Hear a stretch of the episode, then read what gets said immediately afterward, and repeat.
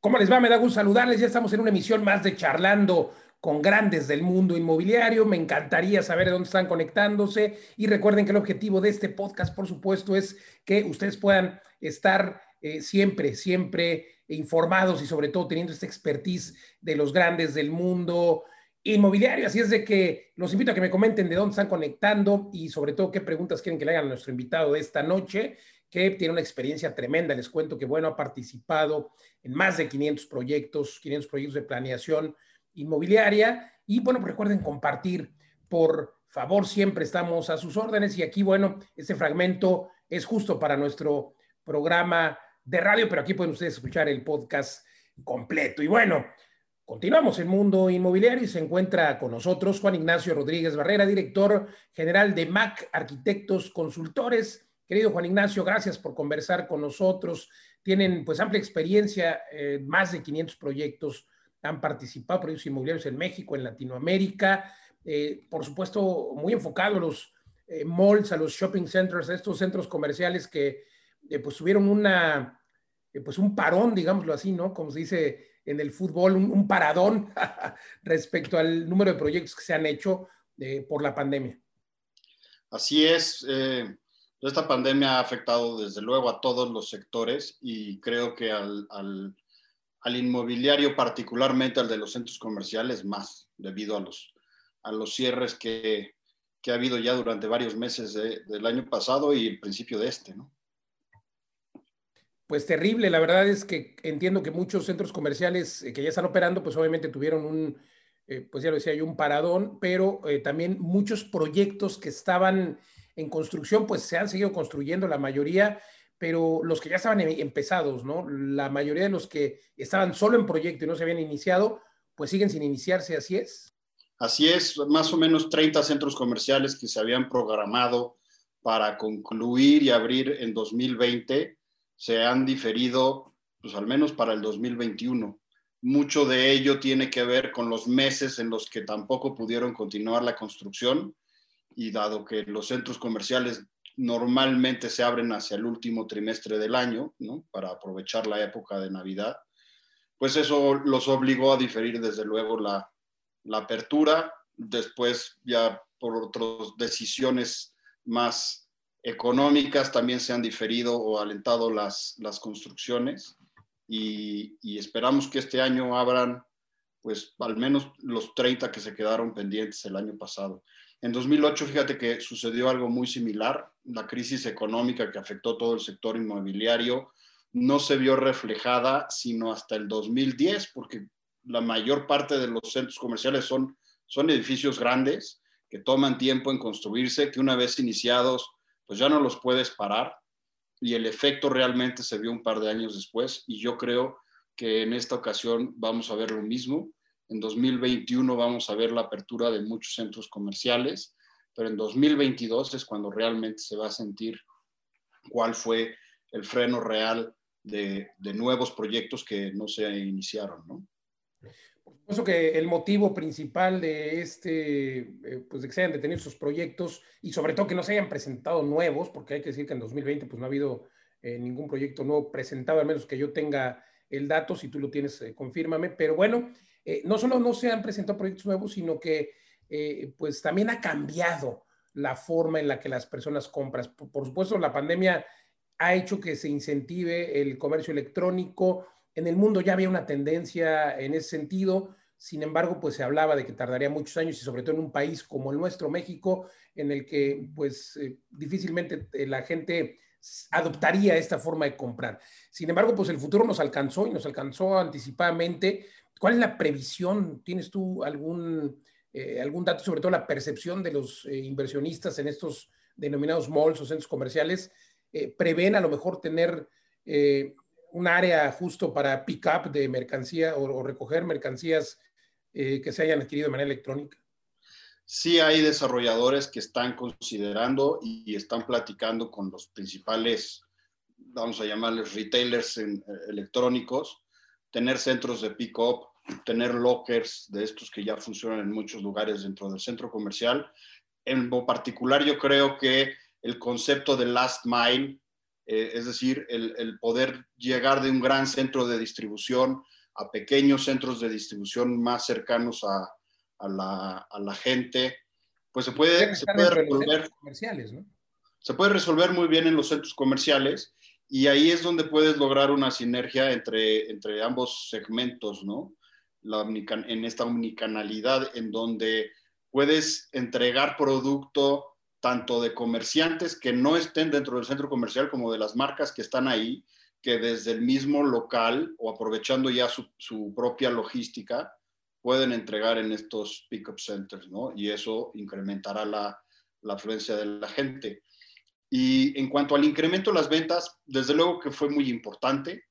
Eh, como dices, es algo que viene pasando desde hace mucho tiempo, no es un resultado de la pandemia. Sí se aceleró eh, la compra en línea, pero también te puedo decir que a partir de que del primer cierre, ¿no?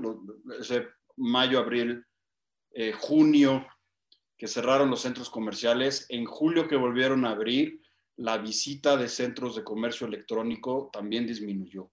La gente volvió a, visitar los centros comerciales, la afluencia en promedio hacia diciembre llegó, antes de que volvieran a cerrar en la mayoría de los estados, la afluencia llegó casi al 75% del, del, flujo que tenían en 2019. Y, las ventas de la ANTAF, que es el, principal, eh, la principal organización de comerciantes en México, se ve cómo crecieron de manera paralela a esa afluencia. Entonces, yo creo que una vez que pasemos todo este trauma del COVID y el cierre, la gente va a volver al centro comercial y va a volver a comprar, ahora sí, en un sistema dual en donde mucho de lo que se consume va a ser vía electrónica. Extraordinario, Juan Ignacio. Y bueno, por supuesto, la pandemia también eh, cambió la forma en la que se construyen los centros comerciales, o al menos la cambiará, si bien la tendencia de espacios más abiertos ya era una realidad en nuestro país y en el mundo, pues bueno, creo que es una tendencia que eh, se aplicará de manera permanente, ¿así lo ves? Eh, centros comerciales con espacios abiertos.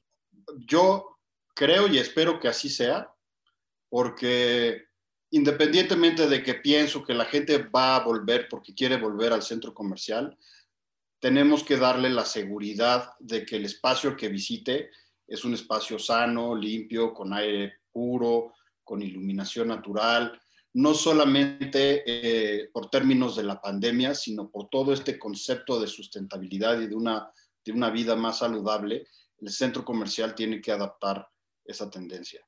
Y, y la experiencia de visita tiene que ser la que haga que la gente regrese al centro comercial, ¿no? Tanto en el espacio como en el entretenimiento, la atención al cliente, el servicio, etcétera. ¿Concluirías, eh, querido Juan Ignacio, que entonces los centros comerciales van a revivir? Yo creo que van a revivir. Por supuesto que esto, como en todos los demás sectores, crea un, un parteaguas en donde se terminan de concretar muchas de las tendencias que ya venían sucediendo, se aceleran o se, o se vuelven mucho más importantes. Y yo sí creo que la gente va a volver a los centros comerciales, como lo vimos pues, en los últimos meses de, 2020. Y seguramente digo, eh, pues ya eh, afirmábamos que no ha habido ninguna presentación de proyectos nuevos, pero supongo que ya habrás tenido acercamiento con algún empresario, con algún desarrollador eh, dedicado a hacer centros comerciales y seguramente ya han tenido alguna conversación respecto a cómo serán los nuevos, qué es lo que están pidiendo. Pues mira, eh, vamos a tomar otro, otro tema que es el que los está frenando, no es solamente el interés del desarrollador de hacer nuevos centros comerciales, sino el interés de los comerciantes de abrir nuevas tiendas. Eso también está frenado. Eh, mucho del, del, comercio en México siguen siendo pequeños comerciantes, aunque parecieran ser muy grandes, y su estructura de análisis y de planeación, pues depende de las ventas que están obteniendo al momento. Entonces, dadas las circunstancias, obviamente las ventas de todos han, disminuido y mientras no se recuperen y haya una constante en esas ventas, yo creo que no, los retailers no tienen una gran eh, proyección para crecer y con eso el freno de nuevos proyectos de centros comerciales pues va de la mano. Pues por lo menos para 2022 esperemos ya ver alguna cosa o 2023 seguramente depende de cómo vaya reestructurándose la economía. Gracias, gracias Juan Ignacio Rodríguez Barrera, director general de MAC Arquitectos y Consultores. Gracias por conversar con nosotros aquí en Mundo Inmobiliario. Gracias a ti, Luis, con mucho gusto. Al contrario, nosotros continuamos aquí en Mundo Inmobiliario. Y bueno, para quienes están aquí en el podcast, por supuesto, y siguiéndonos en redes sociales, continuamos con la entrevista completa. Recuerde siempre compartir y que lo hacemos con el ánimo de que usted esté enterado de justo dónde poner eh, la flecha, dónde poner la inversión. Y bueno, pues ya vimos que de momento, ahora en los centros comerciales, pues sería complicado invertir. Sin embargo, hay algunos vehículos financieros, Juan Ignacio, como las fibras, que tienen algunas justo eh, y algunas otras empresas a las que se puede entrar como inversionista. O si una persona quiere hacer una plaza comercial, claro que lo puede hacer, siempre es momento. Sin embargo, sin embargo, creo que es importante destacar que sería una inversión a largo plazo, pero quizá una inversión inteligente, porque hoy puedes comprar justamente por la coyuntura a lo mejor un terreno para hacer un centro comercial muy barato, irlo haciendo con calma o invertir en los ya existentes a precios bajos, pero sin, sin duda, pues ya lo decías tú, van a revivir. Pues mira, yo lo que creo es que la circunstancia de los centros comerciales en México es, es diferente a las que podemos ver en, en otros lugares, específicamente en Estados Unidos. La gente en México va al centro comercial y lo ha hecho desde hace muchos años, no solo para comprar, sino se han vuelto lugares para pasear, para entretenerse, para comer. El día. México fue uno de los primeros países en integrar grandes complejos de cine a los centros comerciales. Entonces, en México han sido en realidad centros de entretenimiento desde hace muchos años. Y mientras que no tengamos una mejor opción de entretenimiento, mientras no tengamos parques públicos, seguros, atractivos, con servicios, pues el centro comercial se vuelve pues, el, mejor lugar para ir a pasar el día con la familia, ¿no? Eh, tenemos una población de más de 125 millones de personas que va a seguir creciendo y que va a seguir demandando ropa, zapatos, comida, etcétera. Entonces, mientras tengamos un mercado que lo demande, el, el rubro de los centros comerciales va a seguir creciendo. El comercio online, en mi opinión, complementa mucho del consumo de las familias. Hay productos que definitivamente se sustituyen, como la electrónica, los juguetes, o como pasó ya hace muchos años con la música, los videos, etcétera. Pero creo que es mucho más complementaria la compra que sustitución de la compra física. Mucho de lo que yo compro online son cosas que o no se encuentran en, en una tienda común y corriente, o que de otra forma a lo mejor no hubiera comprado. Es mucho de impulso de cosas que estoy viendo en mi celular y que decido comprar en ese momento. Pero eso no ha cambiado mi necesidad de ir el fin de semana o de ir el miércoles a comprarle zapatos a mis hijos al centro comercial. Claro, y sobre todo eso, ¿no? Zapatos, ropa, cosas que tienen que ser tangibles, porque pues si no te los ves, si no te los pruebas, difícil, difícil que, que a lo mejor eh, te agraden y luego hay que devolver. En fin, yo coincido contigo y sobre todo eh, en un país como el nuestro, en el que, como bien apuntas, pues eh, tenemos que ir a un centro comercial para por lo menos estar más seguros y tener, pues pasar el día. Oye, preguntarte, hablando en cuanto a población, ¿qué, ¿qué, porcentaje de la población está atendida en cuanto a centros comerciales? ¿Qué porcentaje de la población tiene un centro comercial cerca de su casa?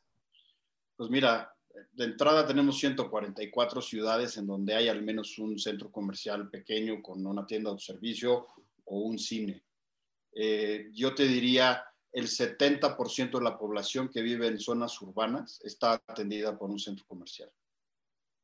Eh, obviamente las ciudades pequeñas tienen una plaza más pequeña, pero el 70% de la población tiene acceso cercano a un centro comercial.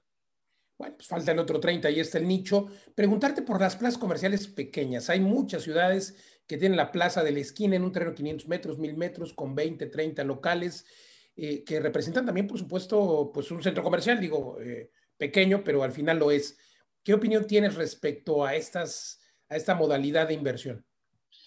Yo creo que hay un gran nicho ahí en, en ciudades intermedias y pequeñas que hoy han estado desatendidas por dos factores. Uno, porque a los comerciantes pues les interesa primero ir a los mercados más establecidos en donde pueden atender más gente y tener obviamente una posibilidad de mejores ventas.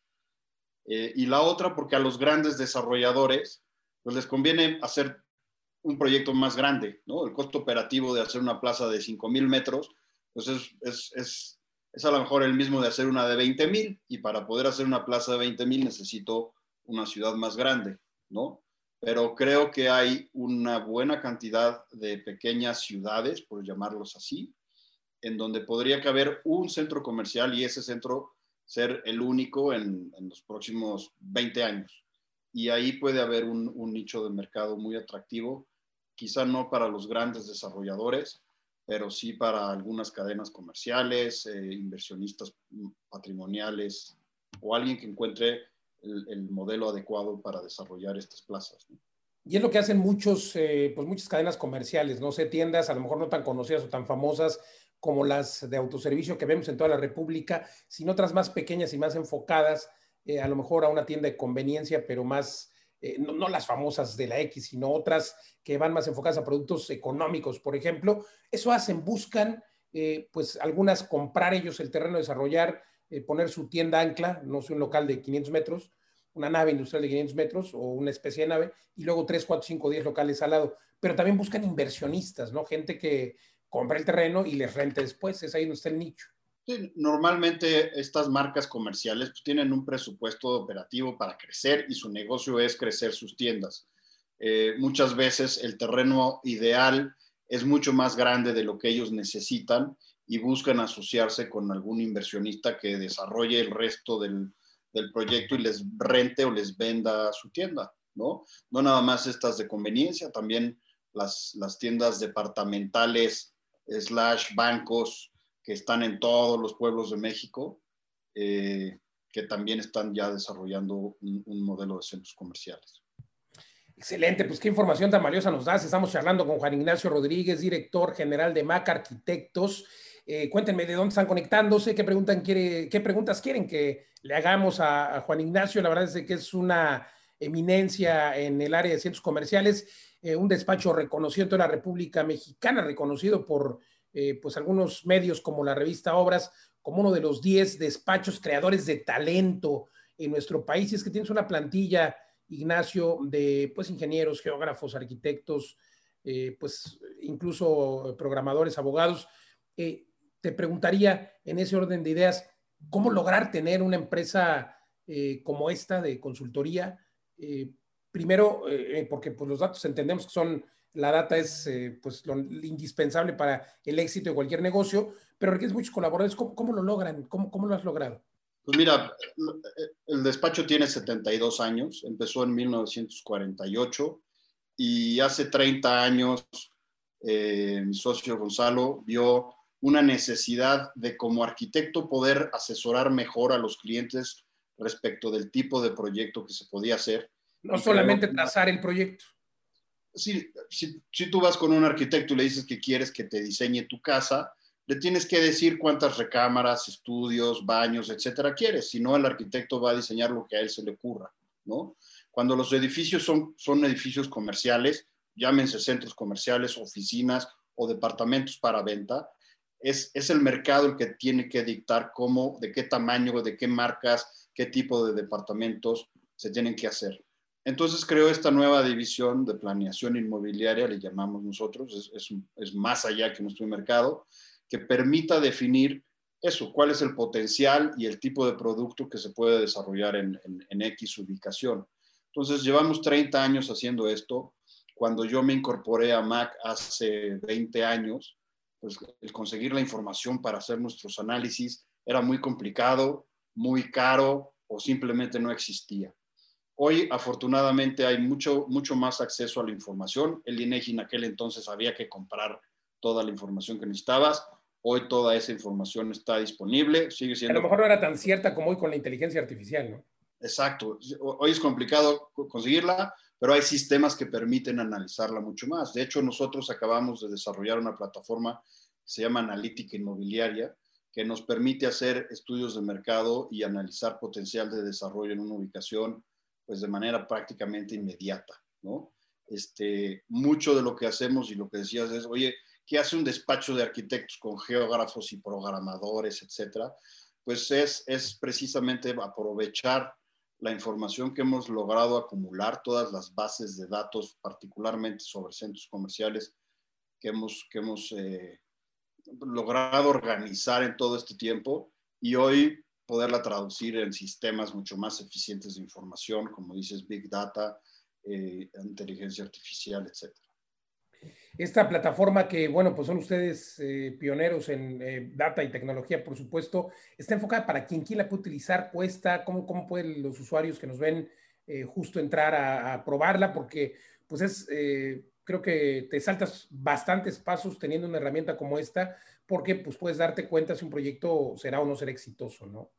Yo, yo, yo estoy convencido de que compartir la información en México hace que todo el mundo pueda hacer mejores proyectos y eso nos hace crecer a todos.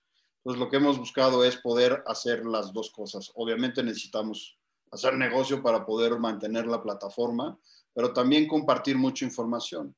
Entonces, en, en, en la página que se llama www.analyticinmobiliaria.com pueden encontrar tanto información. Analyticinmobiliaria.com. Hay información que nosotros típicamente hemos compartido, hoy la estamos agrupando ahí, muchas, mucha de esa información que antes solamente compartíamos con nuestros clientes o con medios que nos hacían el favor de buscarnos, la puedes encontrar ahí. Hay información que pueden ser, que puede comprar la, la gente para hacer sus propios análisis. Está nuestra plataforma y, y esta plataforma puede ser útil para muchos tipos de, de, personas dentro del medio puede ser para brokers que están analizando o que están ofreciendo un terreno y siempre va a ser mucho mejor ofrecer un terreno explicándole al, al, posible comprador cuánta gente hay alrededor, cuál es el nivel socioeconómico, cuántas casas más hay en venta en la zona, cuántos centros comerciales ya hay ahí. O sea, podemos ver cuántas casas más hay en venta en la zona. Así es. Tú puedes saber cuántas casas y de qué precio están en venta en las zonas. En un siguiente nivel de información para la gente que necesite ya hacer un poco más de análisis, puedes encontrar el detalle de esa oferta, cuáles son los centros comerciales, cómo son, cuántas tiendas de autoservicio, cines, cuáles son sus ventas, eh, cuál, cuáles son las características de esas viviendas o de esos departamentos que hay en la zona, etcétera. Y en un tercer nivel, que ya está enfocado específicamente para el tema de centros comerciales, puedes calcular cuál es la capacidad de desarrollo para un nuevo centro comercial, o si tú ya estás analizando un centro comercial, como decías, muy probablemente en esta época lo que va a haber es mucha compra y venta de, activos. Entonces hay que analizar el centro comercial y cuál es su potencial y esto puede ser una herramienta muy útil para ello. Totalmente, la verdad es de que información es poder y creo que, pues como bien refieres, muchas personas podrían, o una de dos, analizar su propio proyecto, si lo están vendiendo, pues utilizarla como una herramienta eh, para proyectar al comprador, pues cuál es el potencial del terreno, del negocio o de la casa que quieres para vivir, porque también hay que atender esos datos, la plusvalía. Eh, querido Juan Ignacio, sin duda, pues eres un hombre exitoso aquí en este programa. Tenemos a muchos seguidores que son emprendedores y que están en busca justamente de tener éxito en sus negocios. ¿Cuál dirías que es la clave? Te hablabas un rato de que pues tienes mucho talento, eh, muchas personas también eh, me refiero al talento humano, por supuesto, que coadyuvan justo a pues, la excelencia y el reconocimiento que hoy tiene Mac Arquitectos. Eh, ¿Cuál dirías que es la clave, el secreto del éxito para, para tener una empresa? Son dos cosas. Una es, te tiene que gustar lo que haces, ¿no? Mucha gente busca hacer un negocio para hacer más dinero. Así ¿no? es. Eh, tienes que saber. Alguien un día me preguntaba, oye, si me voy a vivir a Querétaro, ¿qué negocio puedo poner? Oye, es que no es la pregunta, la pregunta es, ¿qué sabes hacer? ¿Qué sabes ¿Qué hacer y qué te gusta? Si, si haces lo que te gusta, el dinero va a llegar, porque lo vas a hacer y le vas a dedicar todo el tiempo necesario para que eso suceda. ¿no? Así es. Y una vez que encuentres qué es lo que te gusta, busca hacerlo diferente. No lo hagas igual que los demás, porque si vendes lo mismo que todos, te vas a repartir el mismo pastel con todos. Tienes que buscar cuál es el punto que te, que te permite a ti diferenciarte de los demás, poderle dar un valor agregado y entonces poder vender o más o un poco más caro, ¿no? Y yo creo que en, en este o en cualquier negocio es lo mismo, ¿no? En los de, departamentos que hemos desarrollado, vemos que, cuál es la competencia, qué es lo que están ellos ofreciendo y buscamos cómo podemos darle algo más o algo diferente a la gente para que cuando tengan que decidir entre las 800 opciones iguales, pues sí. vean cuál es la que les da un poco más o las que les ofrece algo diferente. ¿no? Un factor diferenciador y por supuesto también hay que eh, tener ese factor diferenciador en tu empresa y diversificar, porque ustedes, bueno, pues cualquier persona diría, pues es arquitecto, no programador, no eh, desarrollador de software, y sin embargo ustedes han incursionado en ello, en, la parte de eh, pues desarrollo y programación y un software exitoso, y hoy lo tenemos, analíticas, y por otro lado también pues están no solamente atendiendo la parte de data, la parte de análisis, la parte de proyectos arquitectónicos, sino que también están desarrollando, también llevan en sus propios desarrollos. Entonces dirías que también hay que tener pues esta diversidad, ¿no? Multidisciplinaria. Pues mira, uno nunca va a poder saber de todo, o no va a poder saber todo, pero, pero sí hay que entender qué es lo que sabes y qué es lo que no sabes y buscar a la gente que sepa hacerlo mejor que tú, ¿no? Y justo lo que decías, ese, ese reconocimiento que nos dio la revista Obras, pues es en parte por haber sabido reconocer gente talentosa, muchos que a lo mejor empezaron en nuestra empresa, los se desarrollaron y se fueron a otros lugares, u otros que hemos sabido incorporar para poder resolver pues, las tareas a las que nos, nos, han hecho favor de encomendarnos nuestros clientes. Yo, yo creo que es, es, un punto importante en, en, el emprendimiento, es ese, entender que tú no puedes hacerlo todo y que tienes que buscar a alguien que sepa compensar lo que tú no puedas hacer de mejor manera. ¿no? y hacerlo mejor, totalmente de acuerdo. Preguntarte, eh, pues, cómo ha sido esa transición, eh, porque obviamente pues, ha habido crecimiento, eh, tienes que buscar cómo, cómo crecer, cuál es la clave para crecer, tienes que delegar, tienes que, pues ya lo decías tú, contratar personas más, pues, con mayor conocimiento incluso que uno mismo, pero ¿qué más? ¿Qué es lo que le ves ahí? Yo, creo que es, crecer es muy fácil, crecer es muy fácil este, yo creo que lo importante es, es poder crecer con los recursos justos que, que, se, que se, requieran.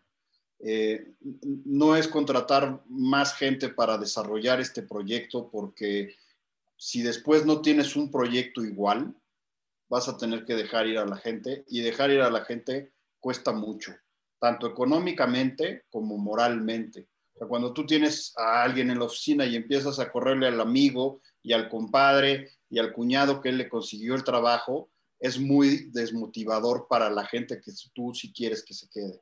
Entonces, yo creo que lo más importante es tener una plantilla, no, voy a decir compacta o, grande, es la plantilla justa de gente que sepa hacer bien su trabajo, eh, eso complementarlo con asesores, proveedores externos, freelancers, que hoy cada vez va a ser más común, sobre todo con este tema del home office, va a ser mucho más fácil el poder acceder a un freelancer en Tijuana o en Mérida sin tener que ver cómo le hago para traerme a este arquitecto o a este ingeniero que vale mucho la pena, pero está muy lejos, y cómo lo convenzo de que se mude a la Ciudad de México, o mucha gente que ha dejado de trabajar con nosotros porque odian la Ciudad de México y se quieren ir a vivir a la playa hoy vamos a poder seguir trabajando con ellos porque ya vimos que esto funciona. Entonces, hay que buscar esos recursos en donde estén hoy en día, hacerse de ellos y no crecer una plantilla solamente porque necesitas la mano de obra hoy. ¿Me explico? Perfecto, totalmente de acuerdo contigo, Juan Ignacio. ¿Qué le recomiendas a nuestros inverpresarios? Yo les llamo inverpresarios porque tienen que ser, eh, y les cuento que ese es el camino hacia la libertad financiera, invertir, emprender, siempre no hay de otra, emprender, invertir, y es un círculo virtuoso. ¿Qué les recomiendas? Dos cosas que tú recomiendes, un libro, un autor, a quién seguir, eh, dos cosas que quieras recomendarnos, eh, que tú hayas leído, que hayas probado. Pues mira, más que recomendarte un autor, yo lo que quisiera recomendarle a la gente es que que busquen informarse bien sobre el, mercado que ellos van a atender en su proyecto de desarrollo de software o de desarrollo de vivienda o de locales comerciales. Eh, me ha tocado ver este, algunos proyectos de, de, comerciales, como les llamas ahí en la esquina, que están vacíos y que cuando los ves dices, oye, alguien invirtió 40 o 50 millones de pesos sin haberse informado antes o que se quisieron ahorrar tres pesos de un buen consultor para proteger su patrimonio y que hoy están ahí y a veces los ves y dices, oye, pues qué feito está, pero eso feito le costó a alguien su patrimonio y ahí lo dejó enterrado. Entonces, yo lo que les recomendaría es, otra vez, por más que queramos estudiar, nunca vamos a saber bien de todo. Busquen un buen asesor, un buen consultor, un buen broker que les diga, oye, ahí hay mercado, ahí no hay mercado, ahí te conviene invertir o ahí no te conviene invertir. Pues qué lección nos das, muchísimas gracias, de verdad. Ha sido un privilegio charlar contigo, de verdad, Juan Ignacio Rodríguez, eh, director general de MAC Arquitectos, pero eh, te tengo que hacer una última pregunta porque de verdad eh, creo que estoy con la persona indicada. ¿Cómo ves, ya hablamos o mucho de los centros comerciales, pero cuál es el futuro del centro comercial ideal para México? ¿Cómo ves, o para Latinoamérica? Porque bueno, México es parteaguas en esto, 1.800 centros comerciales en toda Latinoamérica, de los cuales 500 y pico están en México, o sea, la mayoría se encuentra en nuestro país. Entonces, eh, ¿cuál, es, ¿cuál es el futuro? ¿Cómo ves tú, cómo concibes al centro comercial en 5 años, en 10 años y en 15 años? El 2020 cerramos con 869 centros comerciales. Ah, caray, 869. Entonces tengo el dato erróneo. Eh, pues es que, como dices, se actualiza cada vez. Pero, pero yo, yo, a ver, yo creo que México tuvo la suerte, porque no creo que se haya diseñado así, pero tuvo la suerte de armar una estructura, una infraestructura de centros comerciales en donde la mayoría están anclados con una tienda de autoservicio. Incluso el gran Fashion Mall que todo el mundo conocemos de Centro Santa Fe tiene ahora una tienda de autoservicio. Y eso hace que la gente pueda eh, satisfacer todo tipo de necesidades en los centros comerciales en México. Ahí van al súper, ahí van al cine, ahí van a comprar ropa, ahí van a la peluquería, vamos al banco, pronto, como dices, a recoger los pedidos que hacemos en línea o a mandar nuestra paquetería. Este, y mientras el centro comercial y, y, a pasear y a comer y a cenar y a bailar en muchos lugares. Entonces, mientras podamos seguir ofreciendo todos los tipos de productos y de servicios y mientras podamos darles cada vez un mejor ambiente para que puedan ir a pasear y entretenerse sanos y, seguros, la, la, estructura, el desarrollo de centros comerciales en México va a seguir avanzando, va a seguir creando conceptos porque los hemos creado y va a seguir siendo un referente a nivel mundial. Pues gracias, gracias Juan Ignacio Rodríguez Barrera, gracias por conversar con nosotros aquí en Mundo Inmobiliario. Gracias a ti Luis y a todo tu auditorio, que estén muy bien. Gracias, igualmente un abrazo. Y bueno, pues la verdad es que encantado de la vida de charlar con este grande, el gigante inmobiliario. Recuerde que hay que invertir siempre, siempre, pero en ladrillos no en cualquier lugar. Tome nota de lo que dicen los grandes del sector inmobiliario. Siempre insisto en ello. Hay que consultar a los expertos. Así es de que invertir siempre en ladrillos, no en cualquier lugar. Consulte a los expertos. Aquí están nuestros amigos de, Marc, de Mac Arquitectos o aquí nosotros en el mundo inmobiliario. Con gusto, con gusto le referimos con algún grande, con algún experto, siempre en ladrillos o en tierra, tierra hasta en las uñas, pero igual, no en cualquier lugar. Recuerde que tenemos una cita aquí todos los miércoles y todos los domingos en punto de las 8.30 de la noche, charlando con gigantes del mundo inmobiliario y el programa, por supuesto, radio todos los jueves en punto de 10 de la noche y los sábados también en punto de las 2 de la tarde. Soy Luis Ramírez, gracias. Nos vemos la próxima. Compartan.